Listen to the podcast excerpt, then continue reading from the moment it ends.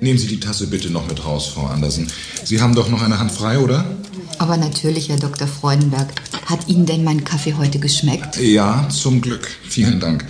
Sie haben sich sicher gesagt, bei den unangenehmen Gästen, die der Direktor heute empfangen muss, mache ich ihm lieber einen schönen, starken Kaffee, nicht wahr? Ach, ich finde, jetzt übertreiben Sie aber ein wenig, Herr Dr. Freudenberg. Wenn ich die Frau Schmidt-Paulsen und den Herrn Wessel in der Kantine treffe, sind die beiden jedenfalls immer sehr nett. Das kann man nicht anders sagen. Nur gut, dass ich die dort nicht treffen muss.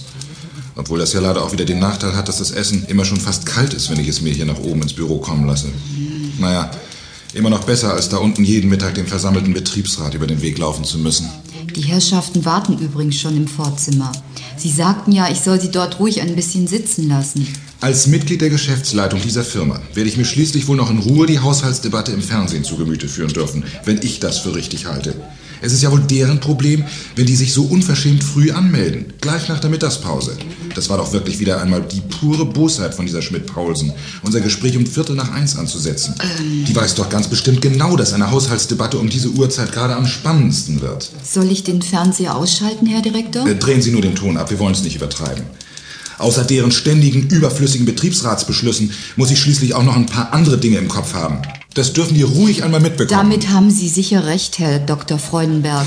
Ich sag Ihnen was. Die würden garantiert am liebsten selber die Führung hier übernehmen und meine Kompetenz ganz einfach untergraben, nachdem sie zuvor erst einmal ordentlich für Chaos gesorgt haben mit, mit Hilfe ihrer sogenannten Mitbestimmung. Bitte beruhigen Sie sich doch, Herr Direktor. Dass die da draußen gleich zu zweit anrücken, beweist uns doch eigentlich nur, dass die sich offenbar alleine nicht zu Ihnen trauen. Da werden Sie sicherlich ein leichtes Spiel mit denen haben, diesen Wichtigtuern vom Dienst. Die Firmeninteressen kann alleine nur derjenige vertreten, dem ausschließlich das Wohl des Unternehmens am Herzen liegt und nicht das der, der, der Parasiten, die sich da tagtäglich in seinen Eingeweiden tummeln und die etwa so leicht zu ersetzen sind wie eine Tube Zahnpasta. Sie werden diesen Herrschaften, die da in ihrem Vorzimmer darauf warten, ihnen ihre kostbare Zeit stehlen zu dürfen, heute einmal zeigen, was eine Hake ist.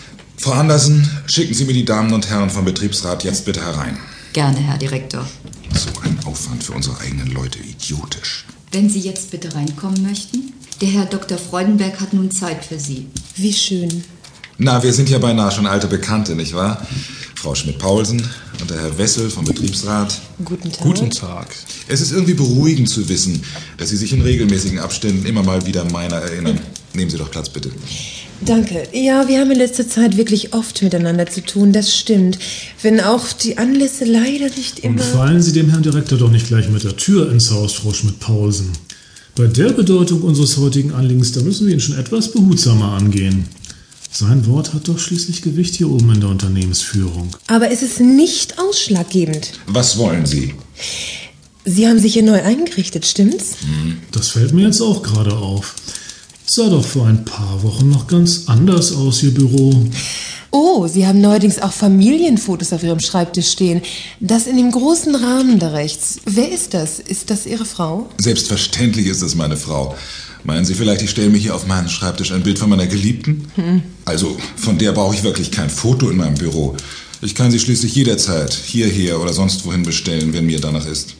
Dafür habe ich eigens eine der Firmenlimousinen abstellen lassen. Es muss einfach alles ein wenig Stil haben, finden Sie nicht? Wie romantisch. Und so praktisch, wenn es noch dazu automatisch auf Kosten des Betriebes geht. Das lässt sich wohl schlecht vermeiden. Oder denken Sie etwa, ich zwacke die Mittel für diesen Luxus meiner Frau von ihrem Wirtschaftsgeld ab? Also, also bitte, ganz so skrupellos bin ich dann doch wohl auch wieder nicht. Jedenfalls haben Sie hier einiges verändert. Ja, ich habe einen Schwenk zurück von Fichtenholzmöbeln zum guten alten Chrom gemacht. Und das natürlich auch nicht ohne Hintergedanken. Unser Unternehmen stellt schließlich Automobilkomponenten her.